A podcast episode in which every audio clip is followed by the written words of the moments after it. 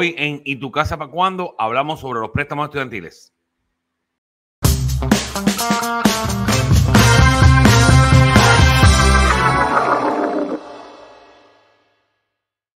Muy buenas noches, mis queridos amigos. Bienvenidos una vez más a ¿Y tu casa para cuándo? El programa donde nos comprometemos a brindarle la mejor información para ayudarle a que usted encuentre su camino a su casa nueva. Somos ese puente entre usted y su casa.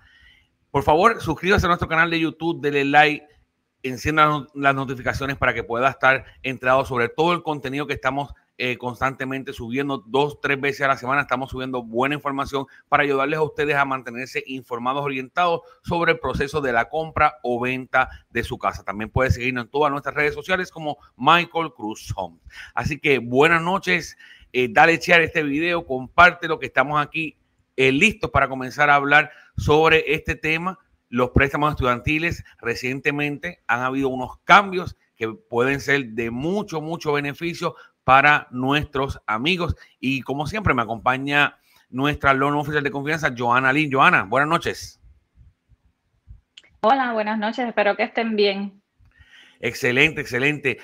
Eh, recuerdo hace como 3, 4 años atrás, Joana, eh, donde tengo este cliente un score como de 760 puntos, pero 150 mil dólares en préstamos estudiantiles. El ingreso no era malo, pero no era el mejor tampoco. Entonces, eh, gracias a los préstamos estudiantiles, nos quedamos sin ninguna opción. No hubo manera de poderlo ayudar a él eh, debido a la cantidad, ¿verdad? De préstamos estudiantiles. Hoy eh, hemos visto como en las pasadas semanas han habido grandes cambios en cuanto a lo que es la calculación cómo ustedes, el banco cuenta eh, los pagos, cómo ellos van, a calcular eh, y ver cuánto le compromete el crédito o no esos préstamos estudiantiles. Muchas, muchas veces, Joana, y tú sabes más de eso que yo, eh, la primera, cuando le, le, decimos a un cliente sobre préstamos estudiantiles, lo primero que nos dice es, yo pago cero. Yo estoy en deferment. Entonces, eh, me gustaría que pudiéramos hablar un poquito sobre esto y poder diferenciar lo que es deferment, lo que es el income-based repayment plan, eh, cómo, cómo afectan los préstamos, cómo, cómo estos cambios eh, nos van a beneficiar. Mira, es como tú dices, esto anteriormente, antes de este nuevo cambio, esto en cuanto a los préstamos FHA, por ejemplo, para un préstamo, en un préstamo FHA, los préstamos estudiantiles aunque las personas no estén haciendo un pago mensual, esto le teníamos que calcular un 1%. Y en ese caso que tú me estás hablando, una persona con 150 mil dólares en préstamos estudiantiles, un 1% es 1.500. O sea que definitivamente si la persona no tiene un, un ingreso alto, esto pudiera ser que no cualifique para comprar una propiedad esto, hay, hay veces que, te, que, te, resta, ¿verdad? El, el, cuando cualificas te resta la cantidad para la cual puedes cualificar. Y en ocasiones, es como tú dices, en ocasiones hay, ah, puede ser que ni tan siquiera cualifiques para un préstamo. Esto, esa regla cambió reciente. FHA hizo un cambio que es muy bueno, muy favorable, ¿verdad? Para las personas con préstamos estudiantiles. Esto, y ahora eh, la regla para ese préstamo FHA tiene, aún tengo que considerar el pago mensual, pero ahora va a ser la mitad de lo que era originalmente. Era un, 1%. Ok. Exacto. Ahora va a ser un punto 50, correcto. Excelente. Pero, pero eh, sí, eso está muy bueno, porque eso puede hacer o que cualifiques para una casa, ¿verdad? De mayor valor, o que pudiera ser que incluso una persona que no cualificaba, pues ahora cualifique para poder comprar una casa con un préstamo FHA. Acuérdate que hablamos que los préstamos FHA son convenientes porque la mínima puntuación de crédito es 580, que eso es muy bueno. Esto, exacto, el pago, el pago del down payment es un 3.5% del precio de venta, que también es bastante accesible. So, por eso estamos ¿verdad? enfocados aquí en, lo, en, el cambio con los préstamos FHA.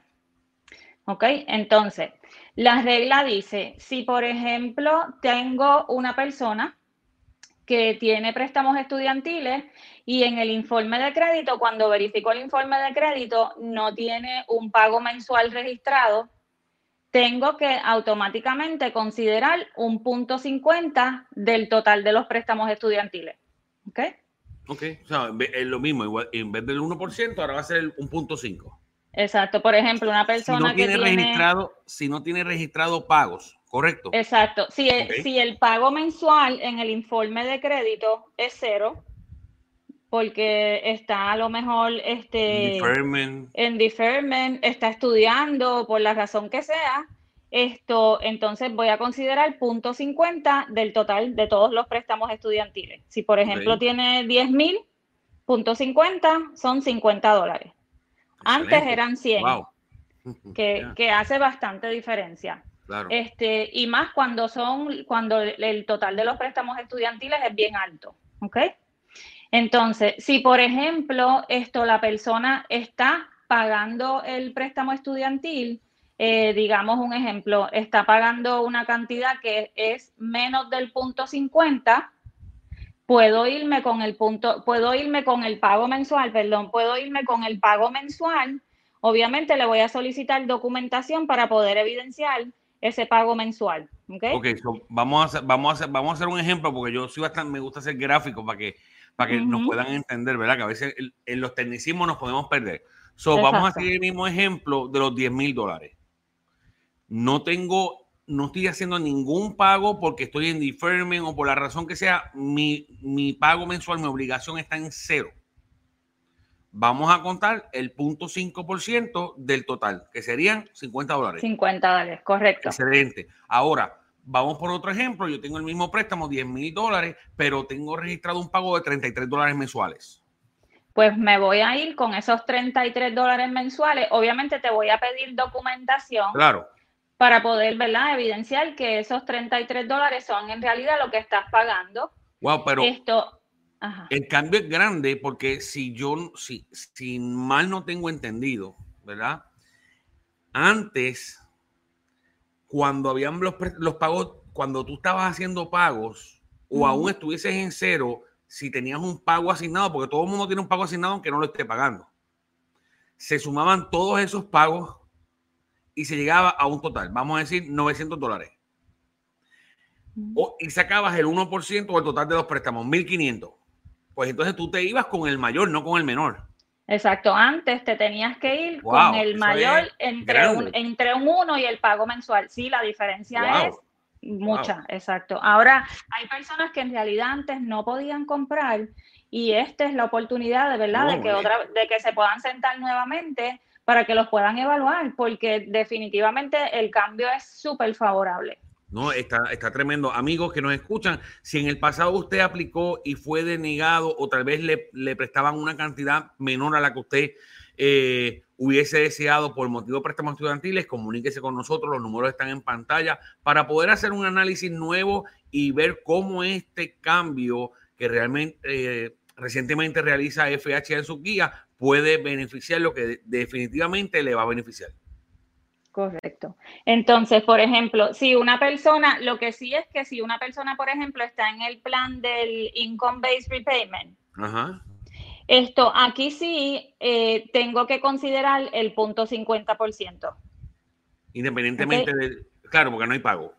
Exacto, independientemente, correcto, porque no hay pago. Si hubiese pago, pues entonces es diferente. Siempre que no haya pago en el reporte de crédito, voy a usar el punto 50. ¿Ok? ¿Cuántas veces, cuántas, perdóname, Joana, cuántas veces, tú sabes que esta conversación la, hemos tenido muchas veces con clientes, cuando viene un cliente le decimos, mira, no, pero coge los préstamos, consolídalo, eh, inscríbete en Repayment Plan para que entonces, este, irnos con un préstamo convencional para que de esa manera eh, no te cuenten, ¿verdad? No te comprometa tu crédito, el préstamo, el préstamo, eh, o sea, los préstamos estudiantiles. Ahora no hay que hacer nada de eso porque ahora realmente le conviene más hasta irse FHA que convencional. Correcto, correcto. Por F, eh, convencional sigue igual. Por ejemplo, Freddy Mac es, una, es uno de los beneficios allá que con Freddy Mac, si por ejemplo tú estás en el Income eh, Driving Plan, eh, ahí y no estás, obviamente no estás haciendo pago, pues entonces documentado no tengo que considerar pago mensual. acá sí tengo que considerar el punto 5. Esto, pero mira la diferencia que yo estaba haciendo un ejercicio, ¿verdad? Esto, por ejemplo, una persona que se gana, ¿verdad? 3.500 dólares de ingreso. Una persona normal se gana 3.500 dólares de ingreso y, por ejemplo, tiene un auto que paga 300 dólares mensuales y tiene un préstamo estudiantil de 20 mil dólares. Antes yo le tenía, y no está haciendo, no le reporta el crédito, no le reporta pago. Antes yo le tenía que considerar 200 dólares adicional a los 300 de auto. ¿Ok? Y digamos, ¿verdad? Yéndome conservadora, con una tasa de interés de un 3.5. Esto, esa persona estaría calificando para un máximo de 238 mil antes. Eso era antes, con el 1%. Hoy, hoy, con el punto 50 de los 20 mil, estaría calificando para 258 mil. O sea que estamos hablando de 20 mil dólares más. La diferencia es mucha. definitivamente que esto es un cambio que va a ayudar. ¿A qué tú crees si no, si no hubiese una razón, verdad? Este, bueno, sabemos, por ejemplo, que en el caso, sin entrar en política, sabemos que en, el caso del presidente Biden, eh, hubieron unas promesas de campaña en cuanto a trabajar con los préstamos estudiantiles, eh, se habló de inclusive perdonar hasta 10 mil dólares que tuviera la gente, porque sabemos que hay mucha gente en los Estados Unidos que está realmente endeudada eh, gracias a los préstamos estudiantiles. Entonces, también estamos viviendo ahora mismo una situación en la que hay una crisis, ya la crisis no es tanto eh, que si hay casas o no hay casas, si hay materiales o no hay materiales. Realmente la crisis que hay en las bienes raíces hoy día es en cuanto a, los precios que han subido tanto que esa familia, esa familia este, que tiene un income mediano, promedio, promedio ya, ya no está calificando como calificaba antes. Entonces, ese cambio se tal vez, tal vez sea algo eh, relacionado a lo que está pasando actualmente o no necesariamente.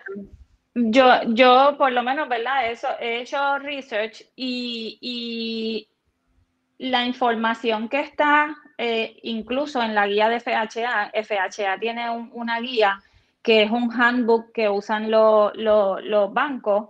Esto, y entonces la misma guía te dice que debido a que los préstamos estudiantiles hoy en día tienen tantas opciones, como por ejemplo eso mismo, este, no paga, haces pagos menores, puedes llegar a acuerdos de pago, debido a que tienes tantas opciones en esos préstamos estudiantiles, pues entonces por esa razón es que ellos hacen, ¿verdad? Al parecer evalúan las diferentes alternativas que están hoy en día disponibles para los préstamos estudiantiles y entonces a lo mejor, ¿verdad? Se dan cuenta de que en realidad están penalizando a la gente.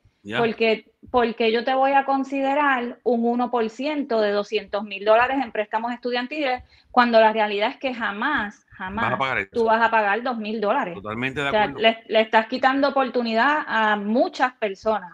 So, yo me imagino que, ¿verdad? No sé si tendrá que ver con el cambio, pero se sentaron y entonces evaluaron y gracias a Dios llegaron a esa nueva regla porque en realidad es muy buena y, como tú dices, va a ayudar a muchas personas a que, a que puedan, ¿verdad?, comprar.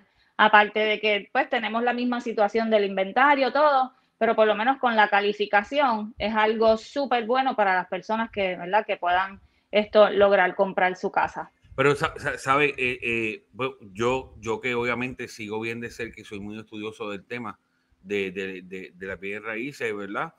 y lo que está pasando a, nuestro alrededor para, para de esa manera poder ayudar mejor a nuestros clientes. Estamos viendo un poquito más de casas, estamos viendo cómo la cantidad, el porcentaje de casas, de ventas de casas ha disminuido, claro, va a disminuir porque no, no había mucho inventario, pero estamos viendo varias, cosas y no, sin salirme del tema, pero estamos viendo un poco más de inventario, estamos viendo que las casas están durando un poquito más en el mercado, Estamos viendo también las tasaciones que están viniendo bajas. Entonces, yo creo, yo creo que una de las cosas que está haciendo que como que las casas estén un poco más tiempo en el mercado, pudiese ser eso, que lo, obviamente el vendedor está buscando una oferta súper sólida, tal vez conseguir esa oferta eh, sin un aprecio de contingency o algo así, este, para garantizar, para garantizar el, el, dinero que quiere por la casa. Pero estamos viendo, eh, está, está en un momento bien crucial porque están pasando muchas cosas. Los builders ya tienen materiales, ya no hay excusa de que no hay ventana, ya están fluyendo los materiales. Inclusive estuve hablando este, en estos días este, con, con, pues, con el superintendente de una construcción, de una, de una constructora, y me está diciendo que los materiales están comenzando a bajar. Entonces, sí, sí, que es normal, exacto, es normal que todo, todo, va a ir normalizando. Ojalá y todo eso redunde en que, en que también los precios puedan tal vez bajar un poco, porque obviamente lo que a mí me preocupa es eso, esa, esa, la clase trabajadora, que es la que mueve el país y todo, y que ahora, ¿verdad?, se vea con opciones limitadas a la hora, de, a la hora de poder comprar. Pero fíjate, yo pienso lo mismo, yo pienso que, que eventualmente, ¿verdad? Poco a poco, no, probablemente no va a ser algo de hoy, de hoy para hoy, inmediato, pero eventualmente la situación va a ir mejorando. Esto, obviamente los precios se van a ir estabilizando si una propiedad no tasa, no tasa, o sea, no hay forma de que la puedas hacer que tase, este, y, y los precios van a ir estabilizándose. Esto sí, la demanda va a seguir eh, y, y, personas que van a poder, ¿verdad? Tener la capacidad de pagar por encima va a pasar. ¿Verdad? Porque siempre, siempre ha pasado. Pero yo pienso que eventualmente esto se va a ir estabilizando, se va a ir estabilizando para bien. Ya se está viendo. Eh, a, cuenta gotas, pero ya, ya lo estamos viendo. Ya lo estamos viendo eh, definitivamente. Así que eh, si usted ha estado esperando para comprar su casa y en algún momento, ¿verdad? Vio que el, el mercado estaba un poco inestable ya se está empezando a estabilizar, ya es un buen momento para comenzar nuevamente. Este, los intereses siguen bajos, inclusive he estado viendo en, en, algunos emails, ¿verdad? Que siempre nos llegan sobre los bancos y todo eso, donde los intereses han bajado un poquito, este, después que habían comenzado a subir, bajaron un poquito más. O sea, toda, toda, mire, antes de la pandemia, un 4, 4.5% era la orden del día. Si usted hoy día consigue menos de un 4%, usted está ganando. Mira, antes de la pandemia, Michael, y te lo pongo como ejemplo, esto, mi hijo compró, compró y, ¿verdad? Se, y usó el beneficio de las ayudas del gobierno y la tasa de interés fue un 5,5%. Ya. En el, Eso fue en el 2019. Esto fue un 5,5%. O sea que, que ahora mismo ese mismo préstamo que tiene ayudas del gobierno, la tasa de interés es un 3,5%. O sea que ahora mismo las personas tienen una súper oportunidad. A lo mejor yo sé que, a lo mejor meses atrás era frustrante esto, ir a salir a ver propiedades porque a lo mejor ibas a ver 15 y no ibas a lograr una oferta. Pero poco a poco todo va a caer en su tiempo y están en el momento en que se tienen que, eh, tienen que aprovechar este tiempo para poder prepararse.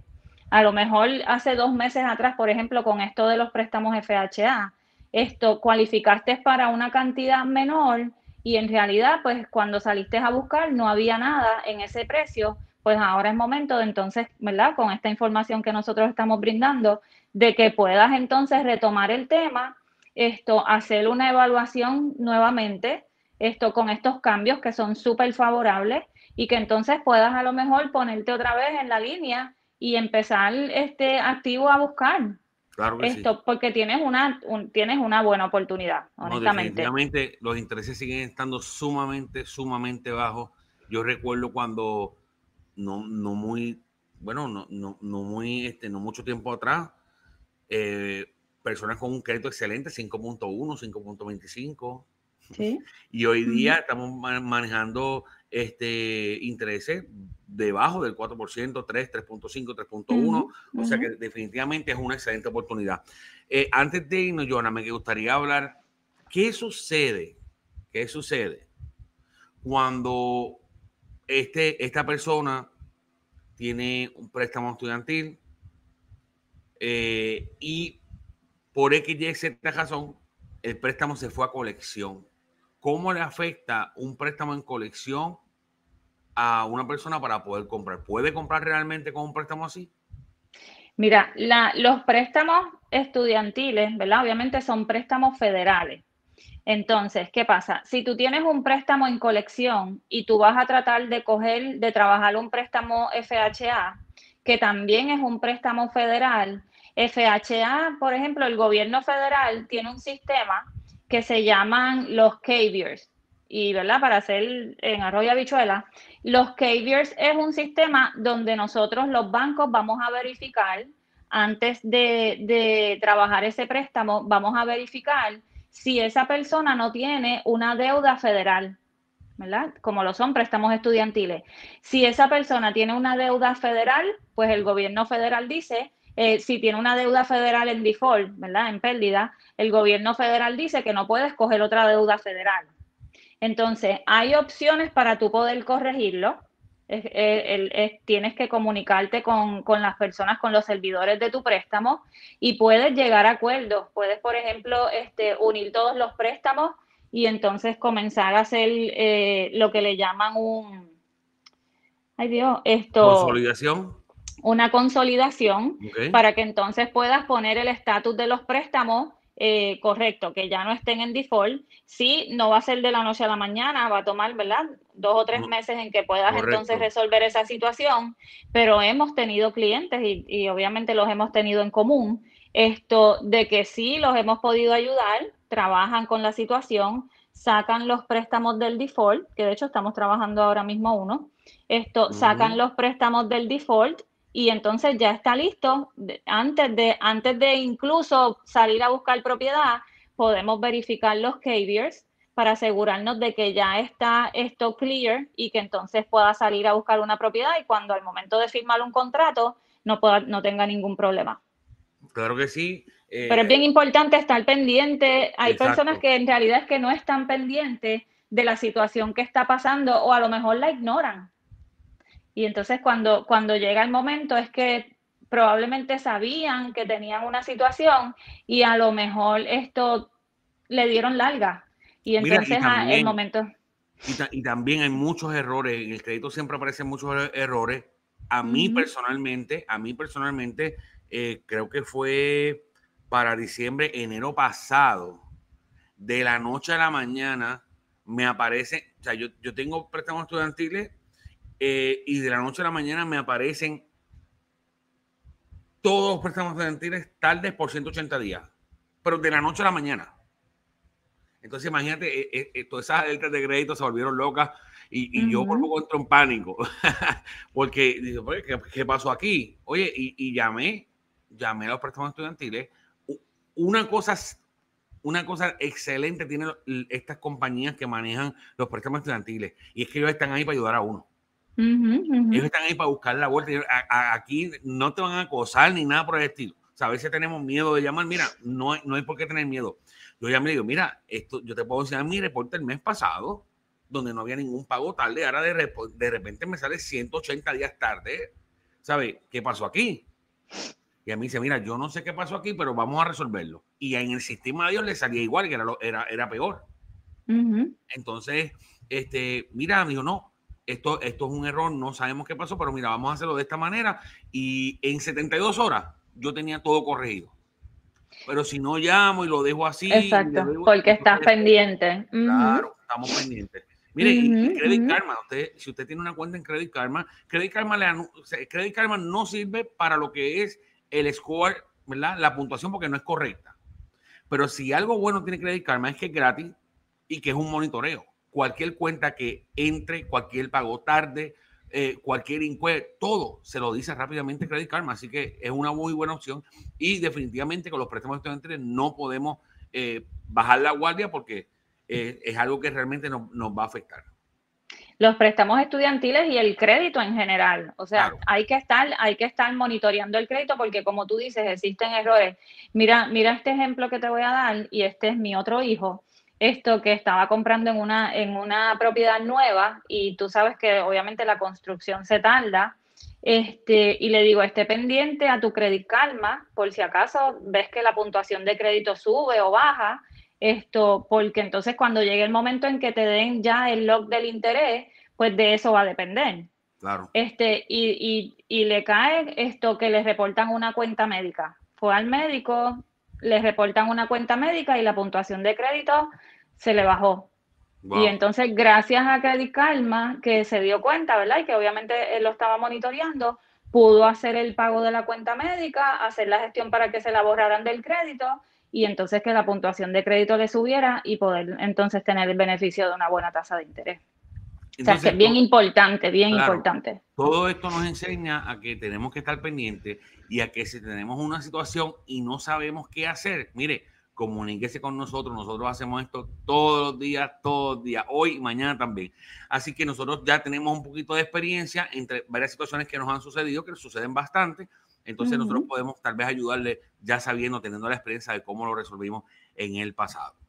Así que, amigos, ya ustedes saben, dudas o preguntas, pueden comunicarse a los teléfonos en pantalla. Recuerde seguirnos en todas nuestras redes sociales como Michael Cruz Home. También puede hacerlo en YouTube, suscribirse a nuestro canal para que vea todo el contenido que estamos constantemente subiendo para su beneficio. Así que, Joana, gracias una vez más por estar con nosotros.